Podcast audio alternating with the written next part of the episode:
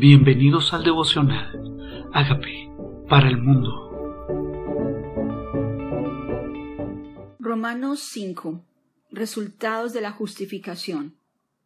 Justificados pues por la fe, tenemos paz para con Dios por medio de nuestro Señor Jesucristo. Es esa fe en Jesucristo la que me hace justo. Dice el 2, porque quien también tenemos, por quien también tenemos entrada por la fe a esta gracia, en la cual estamos firmes y nos gloriamos en la esperanza de la gloria. ¿En qué estamos confiados? En esa gracia. Fe en que es por gracia.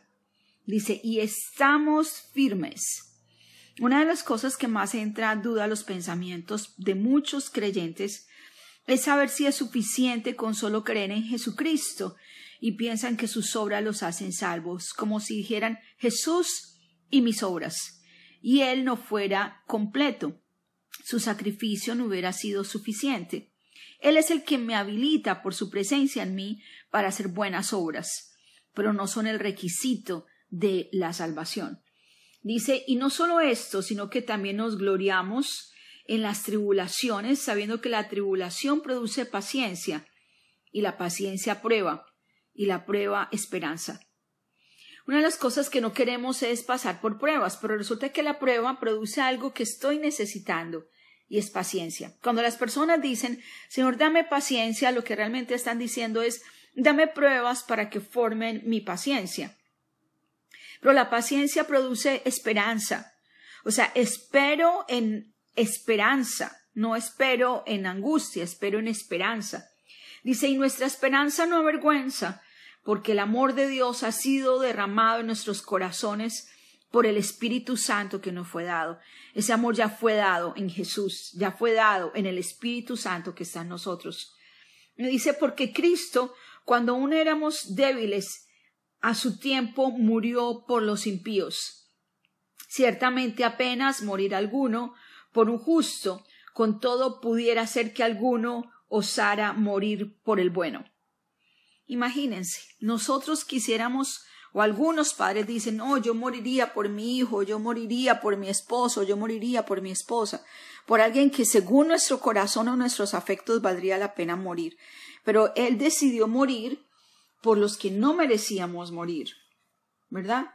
Por los pecadores. Y dice el versículo 8, que es uno de mis favoritos, más Dios muestra su amor para con nosotros en que siendo aún pecadores Cristo muere por nosotros. No fue un requisito que dejáramos de pecar para él subir a la cruz. Siendo aún pecadores, él lo hizo, él decidió amarnos primero.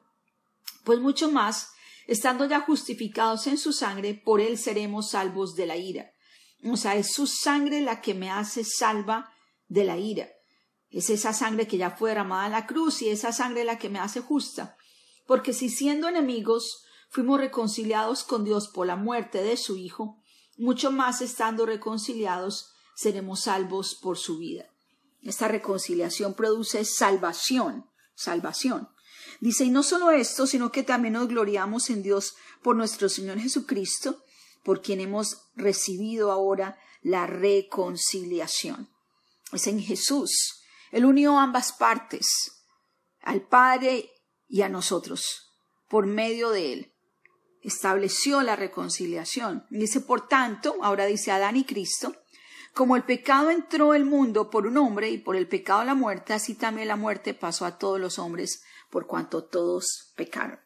O sea, nos hicimos, nos hicimos herederos de esa muerte espiritual desde Adán. El pecado entró a todos, la muerte entró a todos, por consiguiente.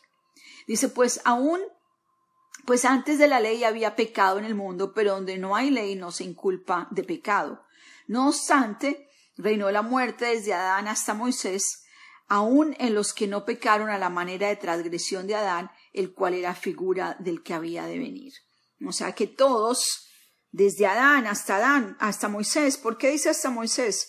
Porque la ley vino por Moisés, pero desde Adán había gente que pecara, simplemente que la ley es la que comienza a evidenciar que eso es pecado. Podríamos decir que podrían hacer cosas pecaminosas sin tenerle nombre a ese pecado, pero a través de Moisés le vino el nombre a la transgresión que las personas cometían.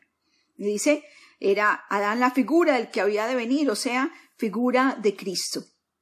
Pero el don no fue como la transgresión, sino por la transgresión de aquel uno murieron los muchos, abundan mucho más para la gracia, muchos por la gracia y el don de Dios, que es por la gracia de un hombre Jesucristo.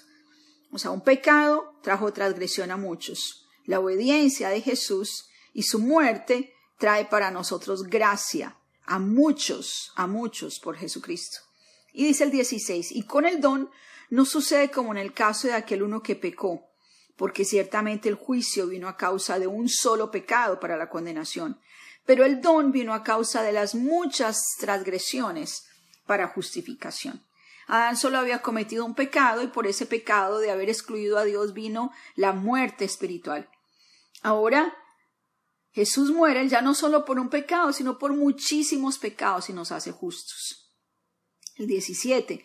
Pues si por la transgresión de uno solo reinó la muerte, mucho más reinarán con vida por uno solo, Jesucristo. O sea, nos está hablando de que nos reinaremos por ese solo. Reinaremos. Los que reciben la abundancia de la gracia y del don de la justicia. ¿Estás dispuesto tú a recibir la abundancia de la gracia y el don de la justicia? Así que, como por la transgresión de uno vino la condenación a todos los hombres, de la misma manera por la justicia de uno vino a todos los hombres la justificación de la vida. Porque así como por la desobediencia de un hombre los muchos fueron constituidos pecadores, así por la obediencia de uno los muchos fuimos constituidos justos. ¿Qué tenemos en Jesús, según lo que ya hemos leído? Abundancia de gracia, don de justicia, fuimos justificados por Él. Ahora, así como la obediencia fuimos constituidos pecadores, ahora fuimos constituidos justos. O sea que esa justicia fue algo que ya fue constituido para ti, declarado para ti, hecho para ti. No es algo que tú tengas que procurar, es algo que Jesús procuró para ti y ahora nos lo regala por gracia. Pero la ley se introdujo para que el pecado abundase, mas cuando el pecado abundó, sobreabundó la gracia. ¿Cómo así? Entre más ley, más transgresión, entre más prohibiciones, más pecado, y eso nos llevó a necesitar a Jesús como Salvador. Ahora, por esa abundancia de pecado, ahora sobreabunda la gracia porque ese regalo de la muerte de Jesucristo en la cruz lo cubre todo. Para que así como el pecado reinó para la muerte, así también la gracia reine por la justicia para vida eterna mediante Jesucristo. O sea, esta gracia es para justicia, para declararte a ti justo, para darte vida eterna, pero dice mediante Jesucristo. Aquí no dice mediante tus buenas obras, aquí dice mediante Jesucristo. Qué regalo, qué regalo este don en Jesús. Qué regalo es saber que nosotros veníamos de una naturaleza que venía camino a la muerte, pero Jesús nos traslada de la muerte a la vida eterna, ese regalo de la salvación ese regalo de declararte justo. No hay motivo por qué estar agradecido. Ya fuimos declarados justos si creemos en esa gracia. ¿Quieres tú creer en esa gracia? Pues lo único que tenemos que hacer es reconocer que somos pecadores, que no podemos ser salvos por nosotros mismos y que necesitamos ese regalo grandioso, extraordinario de la justicia que es en Cristo. ¿Qué tal si tú conmigo confesamos que somos pecadores y que Él es el Señor. Así como hubo otro Señor que se llamó Adán y por él vino la muerte, ahora tenemos vida en Jesús. ¿Quieres recibir ese regalo de la vida? Él tiene para ti, para ofrecértelo, gratuitamente, si solo crees, por fe. ¿Qué tal si le dices, Señor Jesucristo, reconozco que soy pecador, pero confieso que tú moriste en la cruz por mis pecados. Yo te invito a que entres a mi vida como Señor y como Salvador y hagas de mí una persona sana, la persona libre que tú quieres que yo sea. Gracias por entrar a mi vida. Amén.